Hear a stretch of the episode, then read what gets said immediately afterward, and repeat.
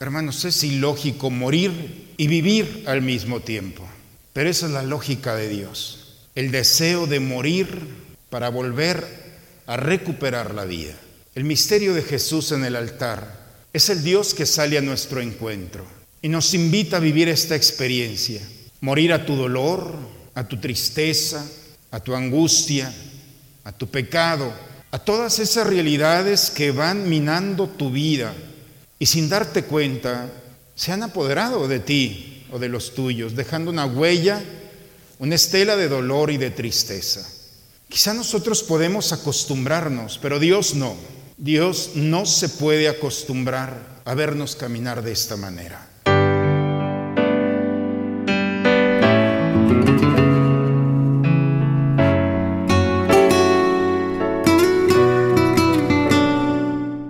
Bienvenidos a la Santa Misa.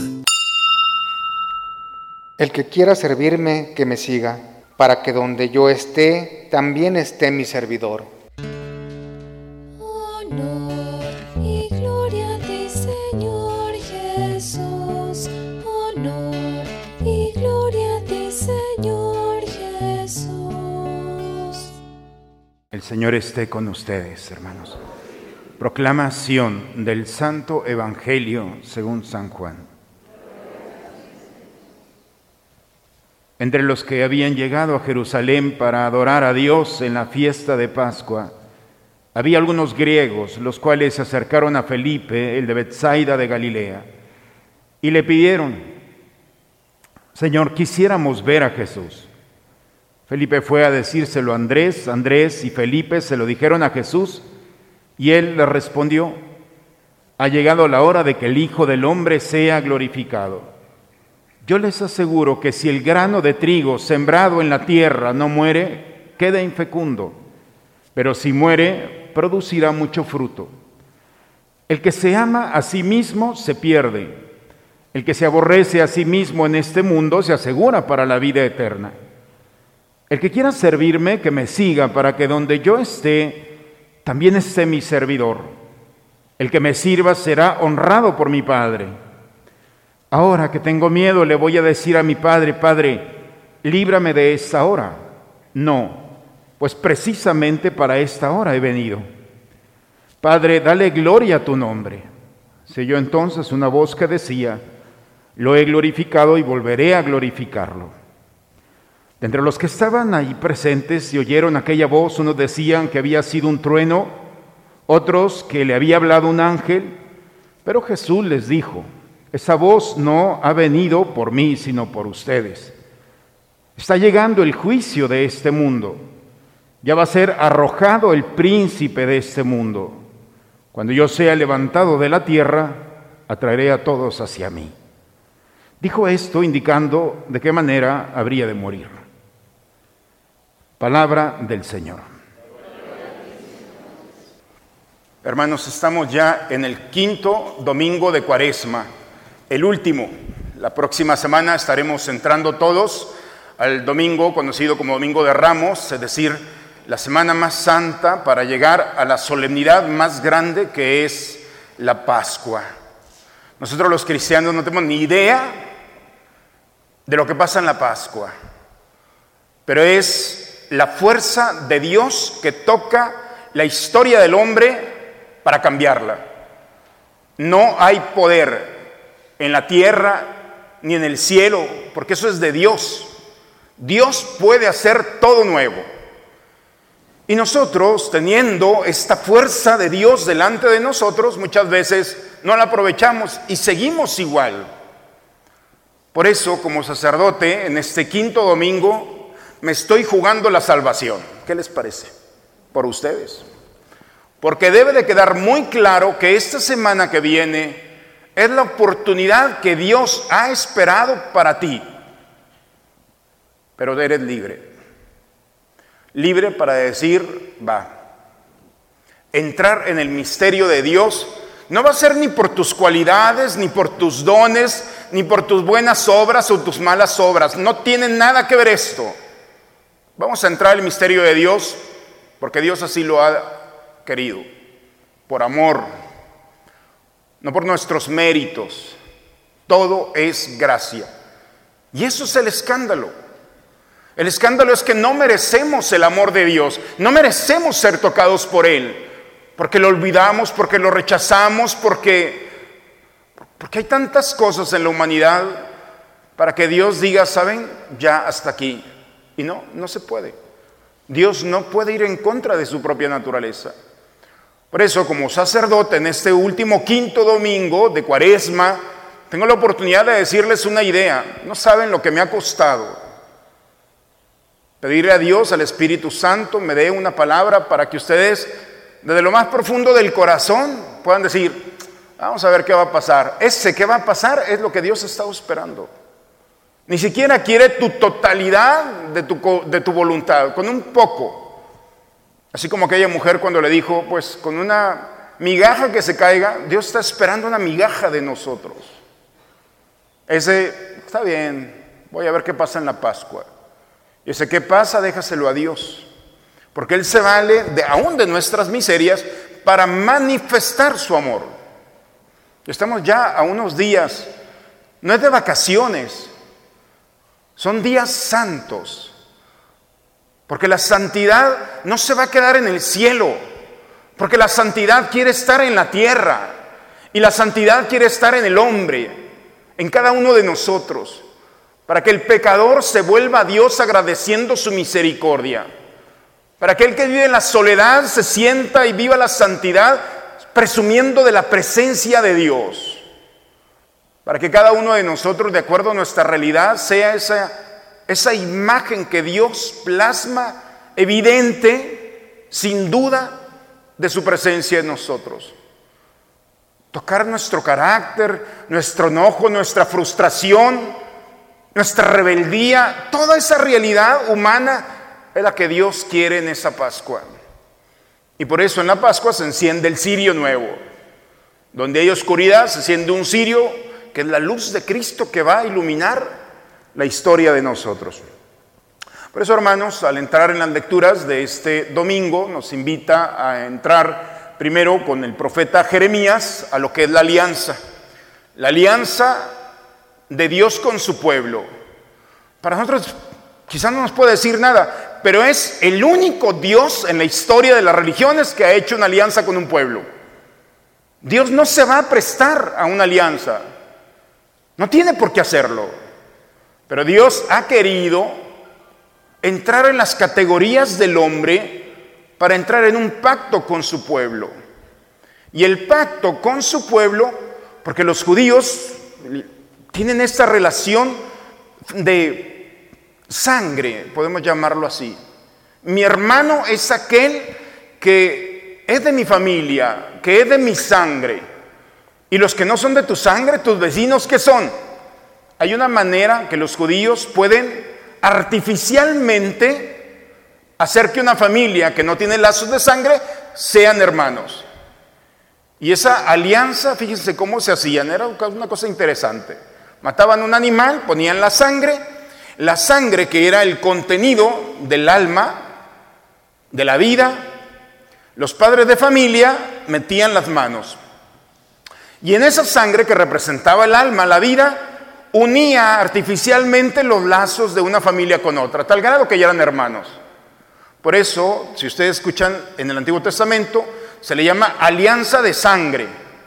Pero no era porque mataban un animal, era porque la sangre que metían sus manos hermanaba, desde ahí estaba el alma y en esa sangre unía el alma de una familia con la otra, de un pueblo con otro. Así las tribus eran la manera.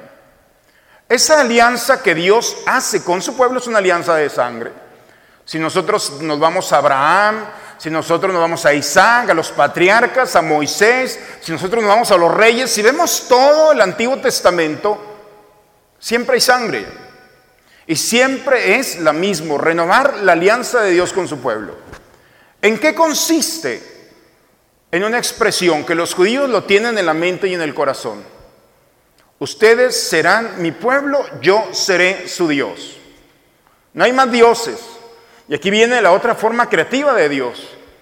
Es la primera religión, los judíos, donde pasan del politeísmo de las divinidades a un solo Dios. No era normal. No era normal tener un solo Dios.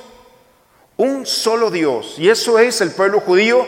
En el Deuteronomio capítulo 6, no vas a adorar a ningún otro Dios, solamente este. Es el único, el verdadero, y lo amarás con todo tu corazón, con toda tu alma, con toda tu fuerza. Uno solo, no te compliques. Pero también vas a cumplir los mandamientos y las leyes. Son dos cosas de la alianza.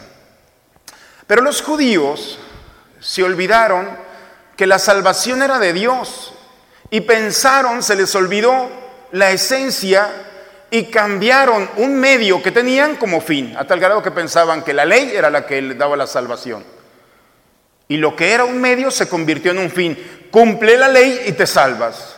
¿Y Dios dónde está? Por eso todo se vino abajo. Y de los diez mandamientos hicieron 614. Se esclavizaron. Pensaron que cumpliendo la ley se iban a salvar. Por eso era muy fácil decir quién se salva y quién no se salva. Tú cumples la ley, te salvas. Tú, no la cumples, no te salvaste. Nosotros también podemos entrar en esa categoría. Tú te puedes salvar, tú no te puedes salvar. Y la sorpresa es que no. Jeremías habla de una nueva alianza. Se acerca el tiempo en que haré con la casa de Israel y la casa una nueva alianza, porque esta alianza se pervirtió, porque perdieron, me olvidaron y pensaron que a través de actos humanos iban a alcanzar la salvación. ¿Quién de los que está aquí piensa o de los que estamos en casa piensa que portándose bien se va a salvar? A nadie, por eso portan más lo que... Ah, claro. O sea, nuestro comportamiento tiene mucho que ver. Es una expresión. ¿Expresión de qué? de que te vas a salvar o de que ya estás salvado. De que ya Dios te ha dado la salvación. Porque cuando alguien es amado, ama. Cuando alguien es perdonado, perdona. Cuando alguien es valorado, valora. Por eso la experiencia del cristiano es recuperar, recuperar el amor de Dios en nosotros. El amor que no juega con un día te va a salvar y con el otro día te vas a condenar. Con ese Dios que un día es bueno y el otro día es el villano. No. Tenemos que recuperar el verdadero sentido del Dios, del Dios verdadero, del Dios que te ha pensado así como eres, con toda tu historia, aciertos, errores, virtudes, defectos, así. Ese Dios te está amando. Pero la nueva alianza es una realidad que no solamente la podemos entender, sino la tenemos que vivir. Nosotros no podemos experimentar el amor de Dios si no es a través de la nueva alianza. El día de hoy, en el Evangelio hemos escuchado que unos griegos, unos helénicos, llegaron y buscaron a Felipe y Andrés. Andrés y Felipe son los dos apóstoles que tienen nombres griegos. Y entonces estos griegos pensaron que estos eran griegos, se acercaron a ellos. Queremos ver a Jesús. Queremos ver a Jesús. Y Jesús van y le dicen, maestro, que hay unos griegos, escucharon el Evangelio. Jesús hubiera podido decir, bueno, aquí estoy, háganos pasar, pero ni siquiera eso. Jesús empezó un discurso totalmente diferente. Ha llegado la hora de que el Hijo del Hombre sea glorificado. Yo les aseguro que el grano de trigo sembrado en la tierra, si no muere, queda infecundo, pero si muere, producirá mucho fruto. Los griegos han de haber quedado a decir, ¿y este qué quiso decir? Es necesario que el grano de trigo muera, porque si no muere, queda infecundo. Por lo tanto, si muere, es fecundo. Si no muere, queda infecundo. ¿Entendieron esto? Es un dicho judío. Lo menos que quiere hablar Jesús es de la muerte, como una realidad infecunda. La muerte es fecunda, es un texto judío, es un dicho judío que los helénicos no lo entendieron, los griegos no lo entendieron, pero los judíos sí. Jesús lo que les está diciendo es, la muerte No es el sinsentido de la nada. La muerte es un cambio sustancial. No es una renuncia a lo que se es, es una transformación sustancial que da frutos. Eso es lo que está diciendo. Por eso, si no hay muerte, entonces queda insatisfecha la realidad de la semilla. Pero si muere, se perfecciona, se transforma, cambia, pero no se desintegra. No se desintegra. La muerte que Jesús está ofreciendo no es el, sinsentido de la nada. Jesús está hablando de un cambio sustancial, de una transformación. Y esa es la nueva alianza, un cambio sustancial en la que va a participar su espíritu. Antiguamente la ley estaba escrita, ya no va a estar escrita en una piedra. La nueva ley estará escrita en el corazón del hombre, a tal grado que ni los adultos podrán decirle a los niños que en su corazón está escrito, porque aún el niño sabrá que en su corazón hay algo escrito por Dios. Es esa nueva realidad. Dios ha escrito en el corazón del hombre la experiencia por la acción del Espíritu de Dios para ser transformados. El mismo, la misma, pero diferente. Más perfecto, fecundo, fecunda. Por eso, en la carta que hemos escuchado el día de hoy, la carta a los hebreos, solamente a través de Jesucristo, que aprendió a obedecer en el dolor. Obedecer en latín se dice obdire, y obdire significa escuchar. Obedecer no significa un mandato que tienes que hacer. Obedecer significa obdire, escuchar. Jesús aprendió escuchando la voz del Padre. Se oyó entonces una voz que decía, lo he glorificado y volveré a glorificarlo. Esa fuerza que venía del Padre para resonar en la historia del Dios hecho hombre. San Juan no presenta en su libro, en la Biblia, no presenta el último tránsito de la oración en el huerto. No aparece, aparece en los otros, en los sinópticos. Mateo, Marcos y Lucas sí hablan, pero Juan no. Este es el momento del huerto para Jesús, donde escucha la voz del Dios verdadero que dice, lo he glorificado y volveré a glorificar, la fuerza de Dios, que le da la valentía para subirse a la cruz cuando yo sea levantado de la tierra, atraeré a todos hacia mí. En el momento en el que levantamos nuestra mirada y vemos a Jesucristo, el Hijo de Dios, derramando su sangre, donde ya no vamos a meter la mano para artificialmente solidarizarnos, sino su sangre nos va a bañar y nos la vamos a tomar. La ley decía que no podía tomarse la sangre de un muerto. Y por eso cuando Jesús en la última cena, cena les dice, toma mi carne y bebe mi sangre. Dice, pero ¿cómo? Jesús está transgrediendo la ley, porque dice que no se puede tomar la sangre de un muerto. Y la respuesta de Jesús es, ¿y quién dijo que estaba muerto? ¿Quién dijo que estaba muerto? Cuando le dice, este es, ya no eres pan, eres mi cuerpo. No le dice, eres mi cuerpo muerto, eres mi cuerpo, eres mi sangre. Y por eso no hace una invitación. Quieren comer, quieren beber, aquí voy a estar. Cuando no haya food o cuando no haya descanso, pueden venir, hombre, aquí voy a estar en el altar. No, es un imperativo. Jesús no nos dio la opción, quieren comer, no. Come mi carne y bebe mi sangre para que tengas vida. Y la vida, hermanos, no depende de respirar, sino de la fuerza de Dios que transforma nuestra muerte en vida, nuestros pecados en gracia, nuestra tristeza en el consuelo que viene de Dios y toca nuestra historia. ¿Quién puede tocar al hombre en lo más profundo de su ser? Si, ni, ni nuestro ángel guardián sabe nuestros pensamientos. El único que conoce los pensamientos del hombre y del corazón, aparte de los míos, es Dios.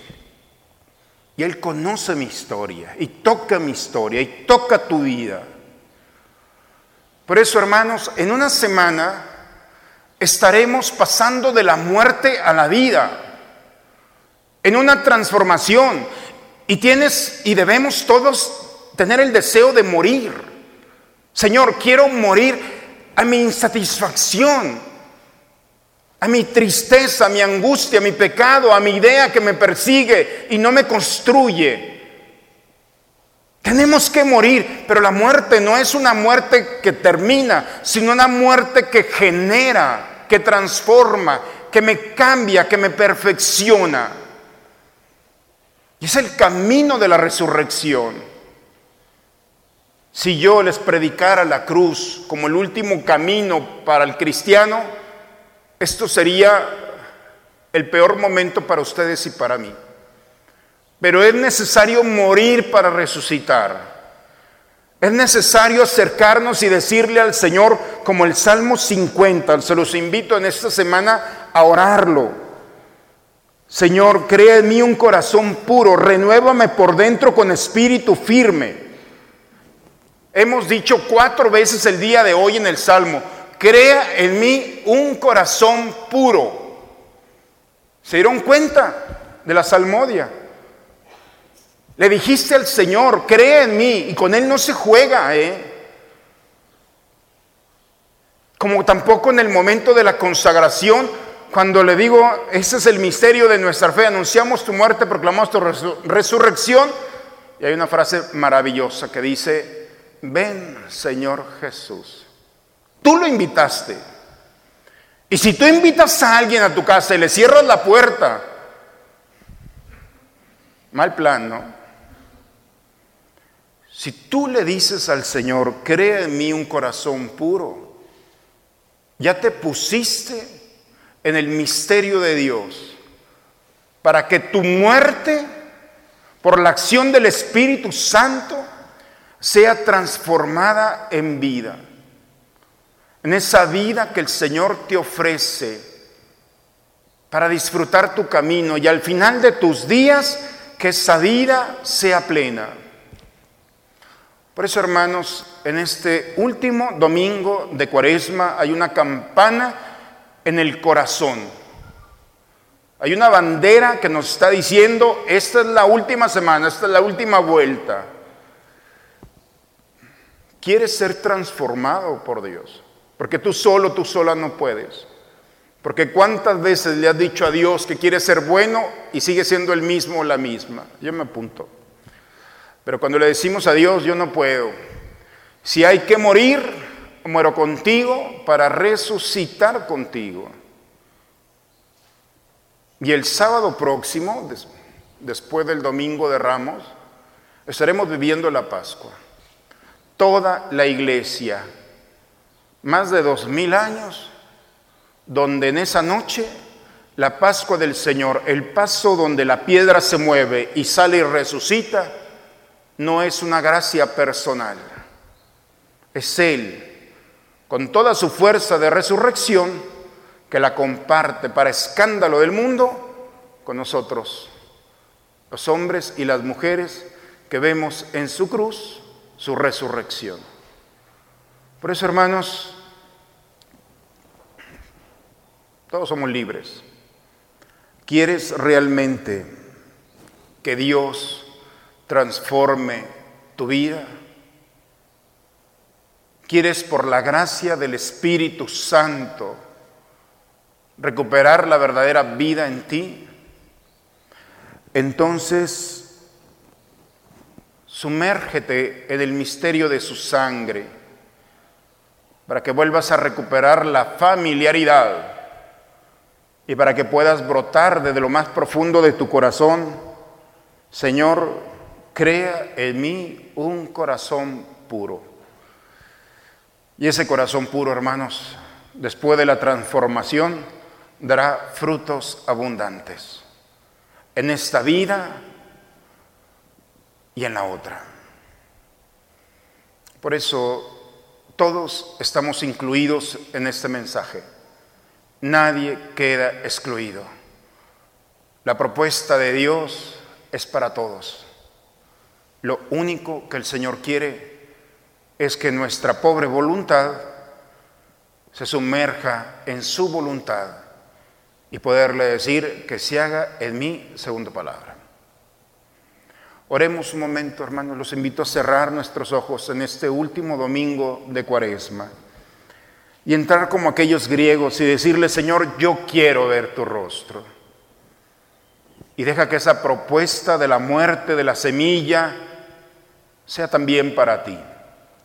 Morir para que Dios manifieste su glorificación, su fuerza de transformación y te haga fecundo, fecunda. Permite que al poner la mirada en Jesús, no te preocupes de tu vida, sino más bien te preocupes de vivir, de gozar y de disfrutar la salvación que el Señor te ofreció y que tú aceptaste. En el nombre del Padre, del Hijo y del Espíritu Santo. Padre, me pongo en tus manos, haz de mí lo que quieras, sea lo que sea, te doy las gracias. Estoy dispuesto a todo, lo acepto todo, con tal de que tu voluntad se cumpla en mí y en todas tus criaturas. No deseo nada más, Padre, te encomiendo mi alma te le entrego con todo el amor del que soy capaz, porque te amo y necesito darme, ponerme en tus manos sin medida, con una infinita confianza, porque tú eres mi Padre. Te rogamos, Dios Todopoderoso, que podamos contarnos siempre entre los miembros de aquel cuyo cuerpo y sangre acabamos de comulgar, el que vive y reina por los siglos de los siglos. Ayer, hermanos, casé a unos novios y tengo más de 20 años casando. Y me pasó algo muy gracioso, muy bonito. Cuando yo les predicaba, les decía que en el sacramento del matrimonio no se necesita nada, ni agua, ni aceite, que el rostro del esposo y de la esposa, de los muchachos, de quienes se casan, al momento de casarse se hacen sacramento, es decir, se hacen rostro de Jesús. Y le decía, ¿dónde está el rostro de Jesús? Hasta el mar le dice, cállate y enmudece, y se calma y se enmudece. O sea, mientras estén los dos allí, impera el sacramento, el misterio de Dios. Y la chica, para sorpresa mía, estaba poniendo muchísima atención. Y abrió los ojos de una manera que me encantó. Se dio cuenta de lo que estaba teniendo, el gran regalo de ser el rostro de Jesús. Hermanos, la sorpresa que debe haber en nuestra alma de descubrir un misterio maravilloso. Descubrir que así como cuando recibimos la comunión, nosotros nos hacemos Cristo y somos transformados gratuitamente. Ojalá que esa sorpresa sea tu regalo en este tiempo. La sorpresa de descubrir la persona tan maravillosa que Dios ha pensado en ti y que tú te la tienes que creer. Por eso este tiempo es de gracia. Renunciemos y tratemos de morir a la persona que no corresponde a lo que nosotros queremos. Y pidámosle a Dios que nos dé esa vida. Y yo estoy seguro que esta Pascua que viene en unos días será un regalo no solamente para nosotros, sino también para todos aquellos que encontramos en nuestra vida. La Pascua es un don de Dios donde el cielo y la tierra se unen para cambiar la historia. La bendición de Dios Todopoderoso, Padre, Hijo y Espíritu Santo, descienda sobre ustedes, sobre sus familias y permanezca siempre. Hermanos, después de este encuentro, vayamos a dar testimonio de con quién hemos estado. La misa ha terminado. Bonita semana para todos, hermanos.